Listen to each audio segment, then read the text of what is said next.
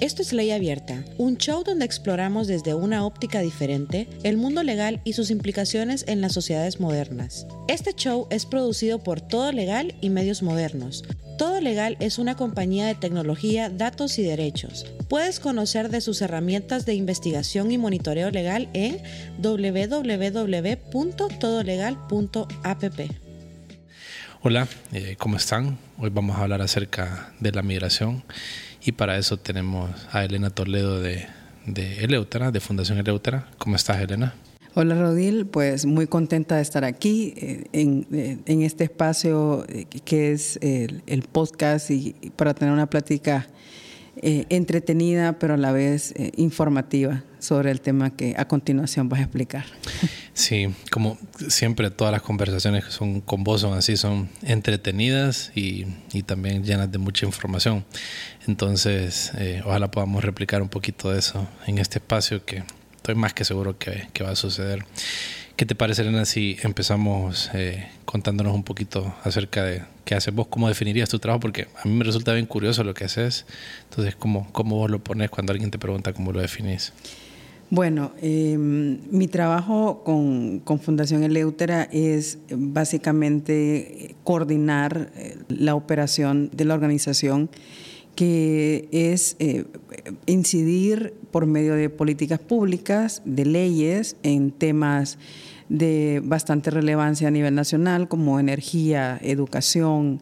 Eh, últimamente estamos eh, con el tema de migración, salud, desde la innovación y otros temas que hemos abordado eh, en, en años anteriores, pero esa es la agenda que tenemos en este momento. Entonces estamos con este trabajo que nos tiene con la mesa bastante ocupada y, y trabajando bastante con, con, jóvenes, con universitarios, con eh, tomadores de decisiones en, en sector público, privado. Eh, entonces eso es básicamente lo que dedico mi día a día. Bastante interesante, ¿verdad? De todo, de todo un poco. Me imagino que, que hablas con personas de diferentes sectores, entonces te mantienes entretenida. No te, puedes, no te, puedes, aburrir, diría. Imposible, no hay dos días iguales, hay días que hablamos mucho con gente de nuestras redes afuera del país, otro que pasamos hablando con universitarios, otro que hablamos con gente aquí dentro del país de, que, son eh, stakeholders para, de diferentes temas. Hay otros que nos sentamos más relajados a hablar con Rodil. Entonces, eh, ahí vamos, ahí vamos. Siempre es crear y, proponer y ver hacia adelante y, dar soluciones lejos de quejas. Sí, sí. Y bueno, creo que sería interesante mencionar eh, que ayer el Eutra ganó un premio ¿Cómo sí. se llama el premio entregado por Atlas Network y es relacionado con el tema energético, ¿verdad? Sí, nos ganamos el Liberty Award eh, para Latinoamérica. Atlas eh, da eh, cuatro premios de estos eh, a nivel mundial, uno para África, para Asia, para Europa y uno para Latinoamérica. Y nosotros quedamos entre los tres finalistas con otras eh, organizaciones de, de Argentina y de Chile y pues nosotros lo ganamos por segunda vez en tres años el, este premio y es por el trabajo que hemos venido haciendo los últimos cuatro o cinco años eh, en la apertura del mercado energético en Honduras con la implementación de la Ley General de la Industria Eléctrica. Entonces un, es un trabajo que, que, lleva un proceso muy grande que todavía no está en su punto óptimo, porque ha sido un proceso larguísimo de pelea de, de, de, con, con, muchos sectores, pero que ya ha avanzado de manera importante. Sí, bueno, yo creo que tienen que dejar que los demás ganen ahora, ¿verdad? Sí. Y, ok, vamos a hablar acerca de la migración. Y un tema súper importante en Honduras. Eh, tanto, pues hemos escuchado recientemente las caravanas de, migrantes, por ejemplo, y creo que hay muchas cosas que se malentienden, ¿verdad? Entonces vamos a tratar de aclarar todas estas cosas porque eh, hay mucha, muchos datos que vos tenés, Elena. Recuerdo en la plática como preparación de esto que tuvimos y, me sorprendió la cantidad de información y la cantidad de cosas que tal vez uno no sabe y, y que la data pues la revela. Entonces es traer un poquito de datos a esta narrativa que se queda nada más como historia. Eh, ¿Qué es el Observatorio de Migraciones? Bueno, el Observatorio de Migraciones comenzó hace eh, aproximadamente unos meses ya de forma eh, real. Sin embargo, veníamos trabajando el tema de migración desde hace dos años, así como un texto por aquí, una colaboración con alguna revista, y eran, eran como trabajos más esporádicos, hasta que, eh, mencionando Atlas Network, eh, nos, apoyó con un financiamiento para poder eh, establecer piezas y poner todo el trabajo más en orden, más estructura. Y es un observatorio bastante peculiar y diferente a, lo que, a los que tenemos en Honduras. Nosotros no nos enfocamos en el, en el tema, por ejemplo, de denuncia y de derechos humanos, nos enfocamos en el tema de datos, porque Honduras no es un país de datos. En Honduras creemos que somos 9 millones de habitantes, por ejemplo, pero es una estimación, no es un, no es un dato eh, real y, exacto, porque no tenemos ni, ni, claridad de cuántos habitantes somos. Entonces, eh, a partir de eso, la migración, cuando vemos datos, nos dan una claridad, mata mitos, eh, dato mata relato. Es como esta, esta frase, entonces ya nos da una claridad para poner perspectiva a los tomadores de decisión eh, de gobierno, de empresa privada, de las soluciones que se pueden dar.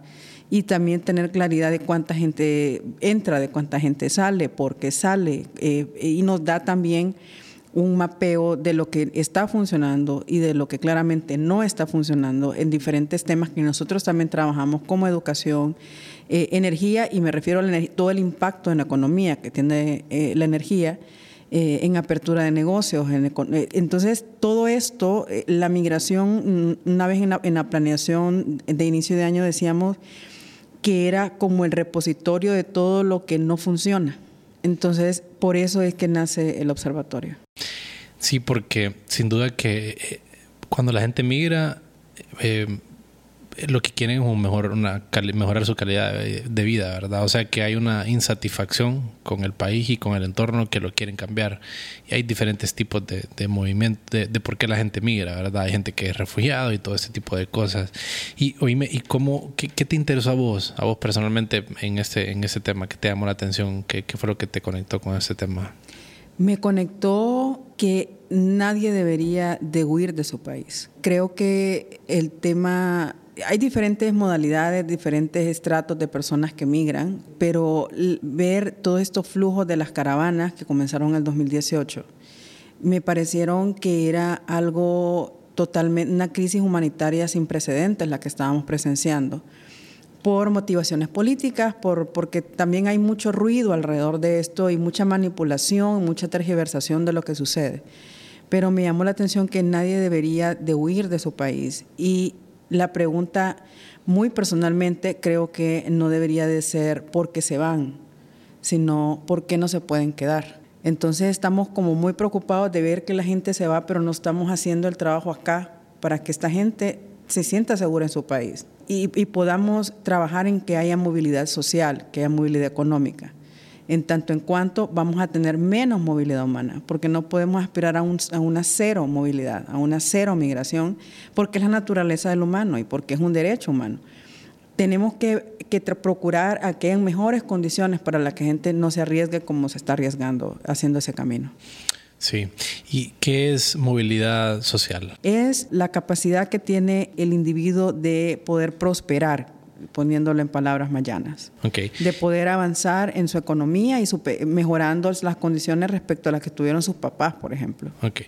¿Y crees que sin duda hay una relación íntima con la economía o pueda que no necesariamente sea económica la movilidad o sí tiene que ser económica la movilidad? Sí, la prosperidad es lo que permite que todo a tu alrededor mejore tu acceso a salud, tu acceso a, acceso a, educación, tu acceso a, un mejor lugar donde vivir. Eh, es, eso es lo que, lo que nos permite tener una mejor calidad de vida. Sí, sin duda, ¿verdad? Creo que no cuesta pensar que alguien que esté sumamente bien, eh, es difícil que quiera, que quiera migrar, ¿verdad? Aunque pues he visto, he escuchado de personas que, que tienen muy buenos puestos de trabajo y, y hay eh, y es más un, tema, me parece a mí, de percepción de lo que está pasando que los hace querer migrar porque sienten como que su, su talento o lo que ellos son tal vez aquí no se puede apreciar en este país.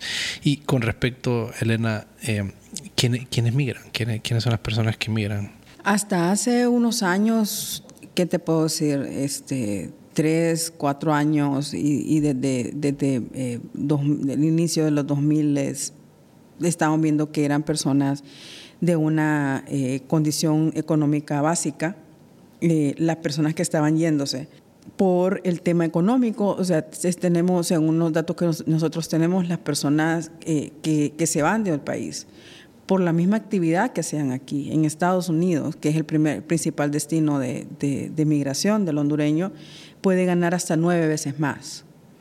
Eh, también teniendo en cuenta que allá el costo de vida también es más alto. Sin embargo, hay mayor acceso a crédito y hay, hay otras condiciones eh, dadas. Sin embargo, eh, ya últimamente estamos viendo, y como lo mencionabas, un flujo migratorio ya de personas ya de una, de una clase media, clase media alta, y que están saliendo eh, eh, con sueldos eh, bastante dignos, pero hay una desesperanza endémica en el país. Cuando nosotros tenemos pláticas con amigos, o sea, en alguna plática informal, nunca falta el chiste de que aquí es lo único que queda irse. Claro. Entonces, y estamos hablando de personas jóvenes, profesionales, que, con trabajo, con buenos puestos, pero que creen que no hay una esperanza para sus familias. Entonces quieren darle lo mejor, una mejor calidad de vida, eh, que no solamente aquí, ya ellos no, solamente lo ven como económico, sino que también lo ven como eh, el acceso a espacios públicos, el acceso a un tipo de, educación, el acceso a, ciertos temas de salud. Entonces, ya estamos viendo que el tema de emigrar ya no es solamente la del de las caravanas ya está permeando en otros, en otros tipos de, poblaciones. Fíjate que sí, lo que mencionabas, eh, mucha gente, y de lo que he escuchado yo, es eso, ¿verdad? Como que la gente está pensando en sus hijos y piensan que no es el país donde quieren que sus hijos crezcan por todas las condiciones que podemos ver eh, y quieren darle una mejor vida a sus hijos. Entonces me parece que que es un motivo ahí en, cierto estrato eh, social. Y con respecto a las edades de migración, eh, ¿hay algún dato ahí de más o menos cuáles son las edades que más migran? Eh, ¿Qué tipo, algo por eso? Sí, el dato de personas que están migrando es bien curioso y es bien alarmante porque estamos viendo que las edades que más están saliendo es entre 17 y 27 años. La población migrante de Honduras es supremamente joven o sea, la clase económicamente activa, ¿verdad? La gente que debería estar trabajando y se van a otro país a dar su... Sí, porque casi siempre eh, eh, tenemos el tema de los menores no acompañados o de los menores acompañados. Honduras es el mayor expulsor de menores de Centroamérica. Eh, Guatemala es el mayor expulsor de familias enteras. Entonces, tenemos estas poblaciones que ya vienen con una desesperanza desde su infancia. Y entonces, al no encontrar un trabajo rápido y poderse colocar en la fuerza laboral del país, entonces se van y tienen la energía y tienen el valor y tienen ese ímpetu de, a mí no me va a pasar nada, yo puedo irme. Entonces eh, es alarmante porque toda esta, todo este potencial de energía, de estudio, de preparación, eh, ya no ve que puede ni siquiera comenzar unos estudios acá. Eh, porque también el, nivel educativo que está, que está emigrando es bastante bajo. Entonces, eh, ¿qué significa que estas personas no se están ni siquiera educando en Honduras? ¿Por qué la palabra expulsores? Porque el sistema expulsa. Ok, esa es la, analogía. Y ¿Cómo vos podrías describir eh, la historia del migrante? Por ejemplo, tenemos los casos de las caravanas, más o menos que, creo que es en la, historia reciente, digamos, bastante reciente, pues lo, que más podemos recordar. Pero ¿cómo podrías describir vos un poco de la historia? Previamente había otro suceso clave, estilo las caravanas. Eh. Tuvimos eh, el huracán Mitch. Por ejemplo, a raíz del huracán Mitch comienzan los flujos migratorios más fuertes de Honduras previo a eso no había mucha eso era, no era tanto. No era un caso tan... Era algo normal. De hecho, eh, aquí vamos a, ver un poco el panorama eh, del norte de Centroamérica, porque los países que comenzaron a migrar más temprano fueron el, Salvador y Guatemala, por los conflictos armados de los ochentas. Entonces, ellos son los que comienzan a migrar más, más, más temprano y Honduras es el que comienza más recientemente con estos flujos migratorios. Y por eso que cuando vemos las comparaciones, del Salvador la inmigración realmente es baja comparada con Honduras, pero porque ellos ya habían comenzado hace muchos años. El Salvador tiene que alrededor de 3 millones de personas fuera del país. ¿Honduras tiene? Honduras tiene alrededor de un millón. Okay. Entonces, eh, y siguen saliendo. Y todos los días tenemos 200 personas aproximadamente saliendo del país de forma irregular. Entonces, ahora, y hay algo bien importante y que, ya se tiene que comenzar a decir, y yo no lo he dicho antes, hasta ahorita que lo, lo voy a comenzar a decir aquí en tu podcast, y es que las caravanas ya pasaron. El fenómeno caravanas creemos que ya pasó. 18 caravanas fueron en aproximadamente en casi, casi, casi tres años y ya no se ve como un modelo viable ni efectivo para poder alcanzar el objetivo. ¿Y como cuántas personas eh, emigraron en estas caravanas? No tenemos un dato exacto porque es una salida eh, irregular y el retorno tampoco nos da mucho, mucha perspectiva, eh, pero la última, que fue la más alarmante, sí fue compuesta por alrededor de 16 mil personas. 16 mil personas. La última. La última. Y si en tres años dijiste que, que fueron de caravanas aproximadamente. ¿Y cuántas caravanas calculadas? ¿Era una por día o más o menos como si tuviéramos que estimar o qué, qué hay de, datos en eso? Podemos decir que hubo alrededor de, de, de una, eh, como cada mes, una cada, cada dos meses a veces, pero en realidad las caravanas eran un fenómeno más por el número, más mediático, pero si sumas lo que tenemos eh, saliendo en una semana, tenés una caravana. Ok. Entonces, en realidad, los flujos que salen a diario en diferentes modalidades, porque no creamos que todos salen eh, por, puntos ciegos. O sea, hay N cantidad de modalidades con igual cantidad de precios, con, eh, con igual cantidad de, de formas eh, porque hasta hay un mercado de la migración, que ese es otro tema bastante interesante, pero que eh, eso es lo que te deja ver es que la gente va a salir, la gente se va a ir, la gente que está decidida a irse y a invertir en ese tema lo va, lo va a hacer y lo va a lograr, amén de los contratiempos burocráticos que quieran poner. Oíme, pero de lo que tengo entendido, de lo que tradicionalmente he sabido, es que aproximadamente te cuesta como 5 mil dólares un, coyote, ¿verdad? Eh, es bastante dinero. Te puede costar entre 5 mil e incluso hasta 16 mil. O sea, 5 mil es lo más bajo. Sí, 5 mil es, es como lo promedio. Puede haber más bajo todavía que eso. Pero más bajo es más riesgo, digamos. Ah, claro. Ok. Y es es una inversión. Digamos que ese, ese es destinar un montón de dinero hacia un, hacia un proyecto y asumo que gran parte de ese, de ese dinero, de esos fondos, eh, vienen, son recolectados por parte de la persona y a diferentes de sus familias, tal vez familiares que ya tienen en Estados Unidos, o, es como una especie de proyecto de familia, ¿será? Sí, es un proyecto de familia, eh, muchas veces, como decir, financiado por, por su familia que, que ya está allá.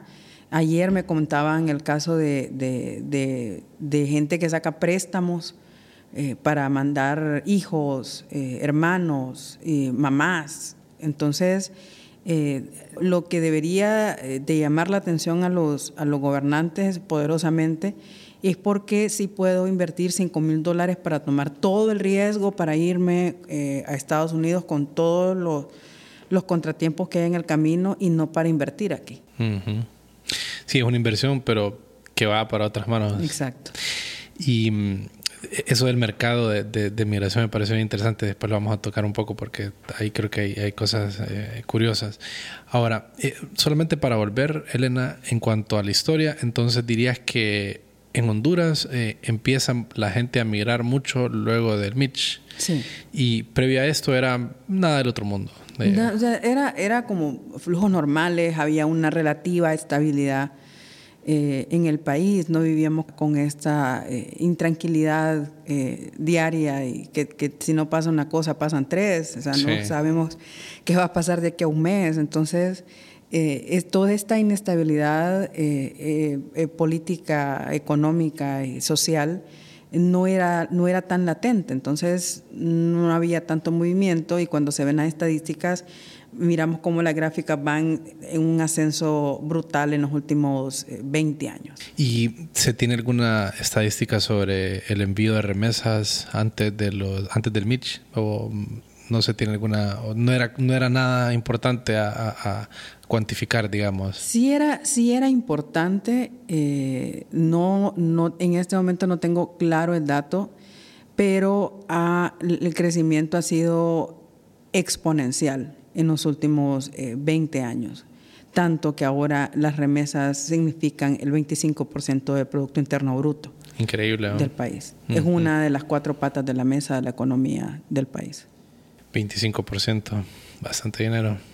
¿En qué no se están enfocando los medios de comunicación o la narrativa general o la conversación que la mayoría de las personas sostienen o el creer de las personas sobre ese tema de la migración? ¿Qué se está dejando por fuera que debería ser importante incluir?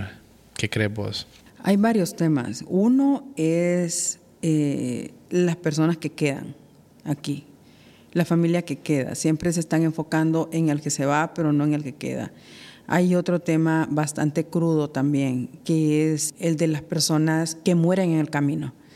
Eh, todo este asunto de repatriar cuerpos, eh, de personas que desgraciadamente no murieron en la, bestia o en el río grande o, en todo este, este tema que es bastante complicado y ahora los secuestros por parte del crimen organizado en México. Entonces, la asistencia que debería de estar dando eh, Relaciones Exteriores de Honduras a estas personas no es tan efectiva ni tan eh, humana como quisiéramos. Entonces yo creo que los medios de comunicación no lo están tomando eh, con la profundidad que esto necesita. Tampoco el, el qué se está haciendo, por ejemplo, eh, con todo el tema de las remesas que están, que lo comentaba hace poco, el tema de la economía de la, y vuelvo con la familia que queda. Creo que eh, siempre se van con el tema amarillismo, si no quienes, quienes trabajamos este tema, si no estamos conscientes y aterrizados no caer en el amarillismo de la migración, porque es un tema que se presta muchísimo, incluso a dar lástima, y eso no debería de ser. Eh, creo que los medios de comunicación deben de dejar de ver ese tema con lástima y verlo con más objetividad y con, con la seriedad que merece y hablar más del tema porque no se está hablando como se debería. ¿Y cuáles son las alarmas para identificar este amarillismo del que vos mencionás? Como cuando miras algo, ¿qué, qué, indicadores te dicen vos eso es un intento amarillista? Cuando se sobredramatiza el problema. Creo que sí, no estoy diciendo que no es un problema de drama, es un problema de es un, es un, es un drama humano, es una crisis humanitaria pero en la medida en la que no en la que no dignificamos a la persona, en la que es un valiente el que se va, es una persona que está buscando un mejor, un mejor, eh, eh, un mejor eh, futuro. No, no, decirle que es pobrecito. O sea, siento que el hondureño tenemos mucho eso, pobrecito nosotros. No, es una persona que se va a buscar un mejor futuro. Creo que tomar esa decisión es una decisión bastante dura, dura y, valiente. No es así nomás que, que, te aventuras. ¿Cuánto dura más o menos el, viaje, digamos, en el peor escenario, en el mejor escenario, de aquí a, a tierra? Un promedio de dos semanas. Y dos semanas feas, ¿verdad? Sí. Estás hablando de extremos de clima, desierto, río, eh, es, eh, autoridades, eh, saber desde el, desde, el, momento que salen hasta el momento que llegan, si se les pierden los papeles, si los roban, si los engañan, porque son redes impresionantemente conectadas. Entonces, no poder confiar en nadie, acceso a salud, servicios dignos. estás en las manos del crimen organizado. Totalmente. En todos los sentidos. Desde el momento que estás pagando un coyote, ya estás en la garra del crimen organizado y Dios te salve que, que, esta partecita del crimen no quiera que en otra te... que vos no seas el... porque me imagino que ha de suceder mucho que sos elegido aunque pagues para para, qué sé yo, que te utilicen si una mujer como trata de blanca, ¿verdad? O, que muchos de estos casos que se prestan, o es una historia bastante... Sí, es, es que es, es, como vos decís, de principio a fin estás en manos del crimen organizado y, todo, todo lo que vemos de, desapariciones, fosas eh, comunes, eh, tráfico de órganos, etcétera, etcétera, etcétera. Entonces, eh, realmente a cada, cada momento que se avanza es un paso de victoria porque es, realmente peligroso. ¿Y como cuántas personas fallecen? Aproximadamente el 10% de, de los flujos que salen. Y vos mencionabas, Elena, eh, una parte que, que, de la historia que nos menciona, que es los familiares eh, que quedan aquí. Eh, ¿Vos dirías que la mayor parte de la gente que se va son tienen familia que dependa de ellos o son personas independientes? No, la gran parte es tienen gente que depende de ellos, entiéndase, desde gente que deja aquí hijos hasta gente que deja su mamá por ejemplo. Y a ellos son los que les mandan remesas. Sí. ¿Y qué crees que es importante señalar en la vida de estas personas que están aquí? ¿Hay algo que eh, clave que me imagino que la historia posterior es que los que se van a Estados Unidos intentan llevárselos a estas personas a Estados Unidos, ¿verdad? O cuál es, cuál es la estrategia de, de la persona que migra, eh, cuál es el plan habitual, ¿será quedarse el plan habitual o espera regresar en algún momento? No, el plan eh, del migrante no es, casi nunca es quedarse, porque los latinos en general somos mucho de núcleo familiar. Entonces, eh, ellos, el, fin de ellos es irse, trabajar, ir los viernes a, depositar su, remesa, la ganancia de su semana, y después, eh, ¿por qué? Porque quieren que su familia aquí esté mejor, que su familia aquí eh, tenga una mejor casa donde vivir. Y es como muy común ir a, ir a como zona rural y de repente ver una casa bien bonita, ¿verdad? Entonces, ah, esa casa es de remesas. Entonces, eh, y algún negocito, sí, una, una pulpería, un mercadito. Eh, ¿Por qué? Porque la persona cuando regrese quiere regresar a algo mejor de lo que dejó y ver que, que él de alguna manera estuvo invirtiendo en eso para regresar y, y, pasar sus últimos eh, tiempos aquí o poder decir, bueno, ya voy a descansar, porque Estados Unidos se vive para trabajar, tener dos, tres trabajos. Esa es la vida del migrante allá. Entonces, eh, es bien importante eh, tener eso en mente, como el hondureño, el migrante, no quiere irse a vivir a Estados Unidos. ¿Y cuáles son los países con, con mayor, aparte de Estados Unidos, cuáles son los países que tienen España? España España es el segundo, es el segundo destino eh, de preferencia, por decirlo de alguna manera. Eh, estamos hablando que en Estados Unidos hay un aproximado de 800 mil eh, hondureños y en España hay un aproximado de 200 mil, que es un número que solamente en el 2020 reportó un incremento del 40%. Wow bastante.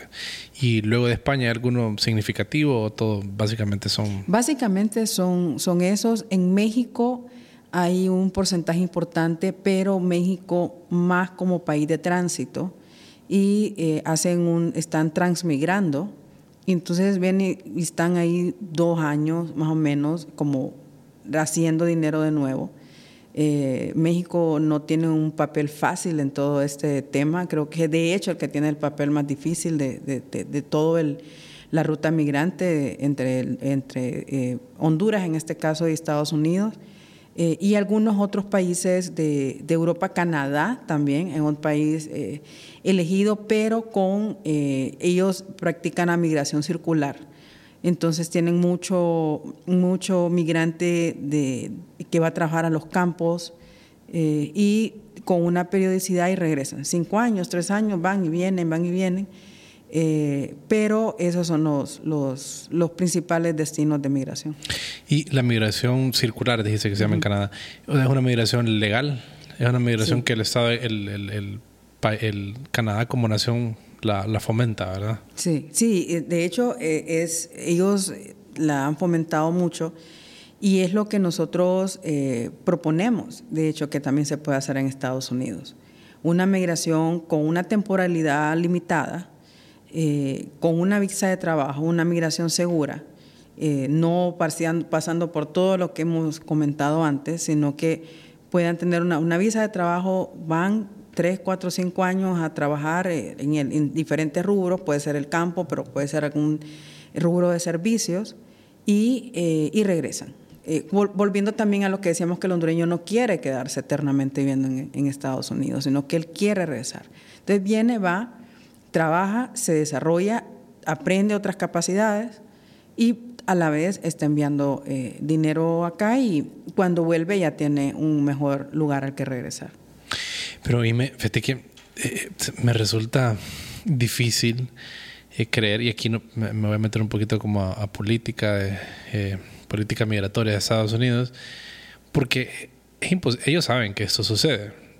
El hondureño y en general las personas que migran son una parte clave en la mano de obra estadounidense ¿Por qué no lo hacen de esta forma? ¿Qué crees vos que hay detrás? o, por qué no, no, toman este tipo de estrategias de, migración circular eh, como parte de su política migratoria? Hay diferentes causas. Eh, una me parece que es un proteccionismo de rubros.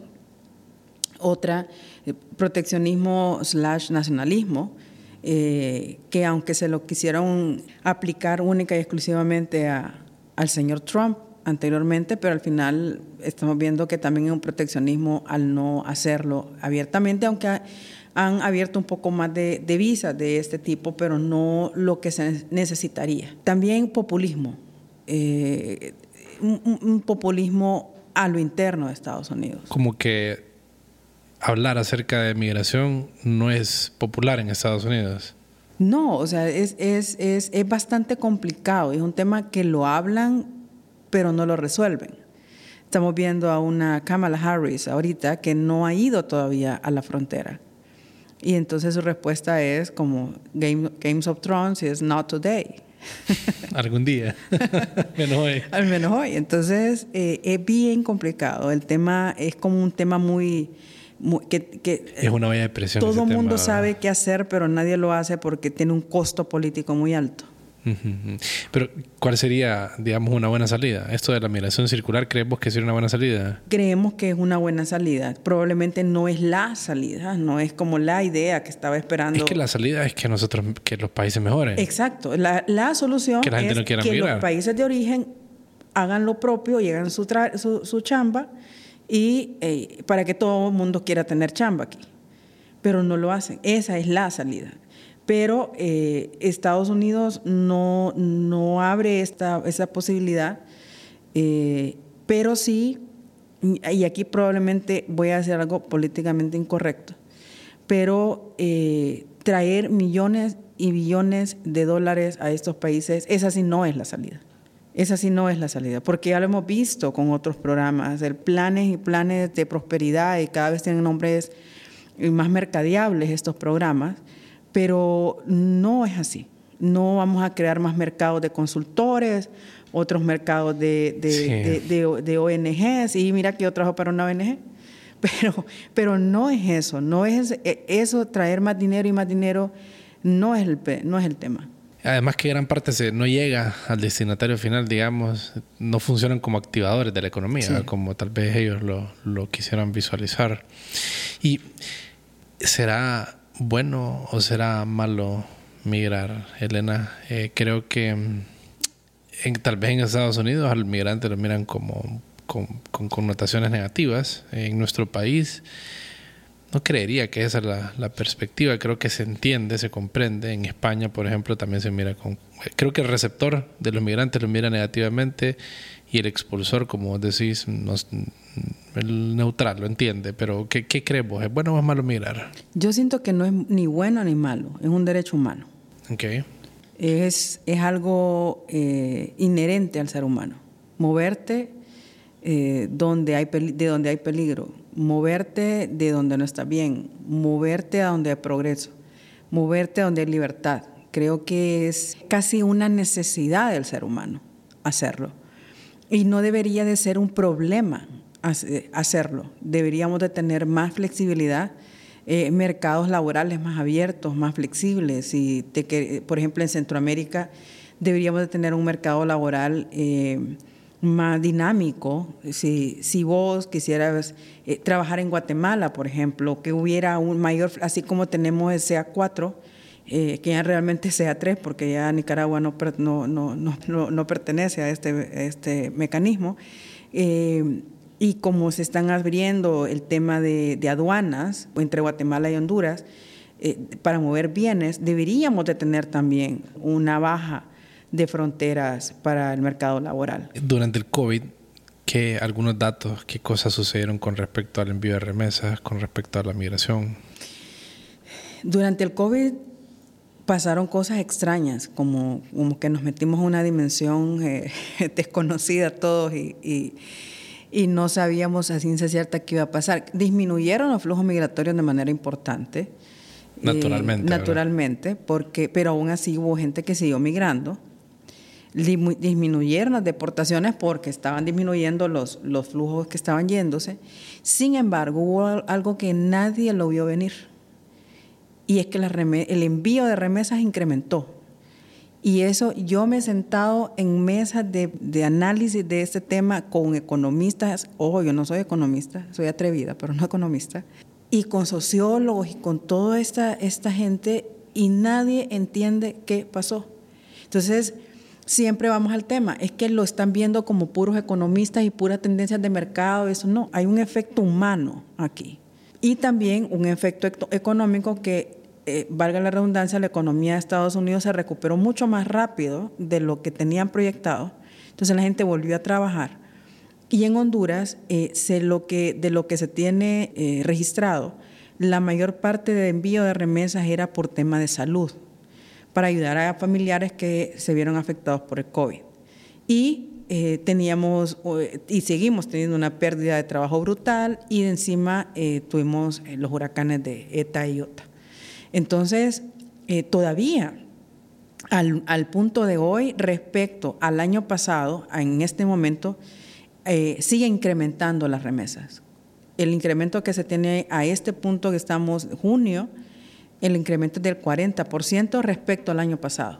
Wow. Y el año pasado ya era más alto que el 2019. Entonces, eh, el, envío de remesas va en franca mejoría y, eh, es algo que no se logra eh, identificar por qué, pero se cree que es un factor humano el que, el que hay ahí de, solidaridad y de apoyo a, a, los que están acá. Sí, sí. Pareciera que se fuera como si le escucho la... Miro el dato, pues pareciera que es un componente humano, ¿verdad? Pero bueno, dejo yo de ser experto. Eh, ¿Y qué cosas eh, están haciendo, Elena, ahorita en, el Eutera? ¿Qué, qué, cuáles son tus metas? ¿Qué crees que suceda? ¿Qué cosas estás trabajando en el, digamos, el corto y en el mediano plazo? ¿Cuáles son tus objetivos? ¿Qué quisieras ver? Bueno, estamos, eh, estamos sacando datos eh, de manera semanal de los puntos más relevantes que están, que están sucediendo, elevando el tema. Eh, estamos haciendo una publicación quincenal que se llama Migra News, con el cual es un radar de noticias de migrantes hondureños, noticias, estudios, porque nos dimos cuenta la poca información que sale de Honduras hacia afuera y una información eh, real y, no tergiversada.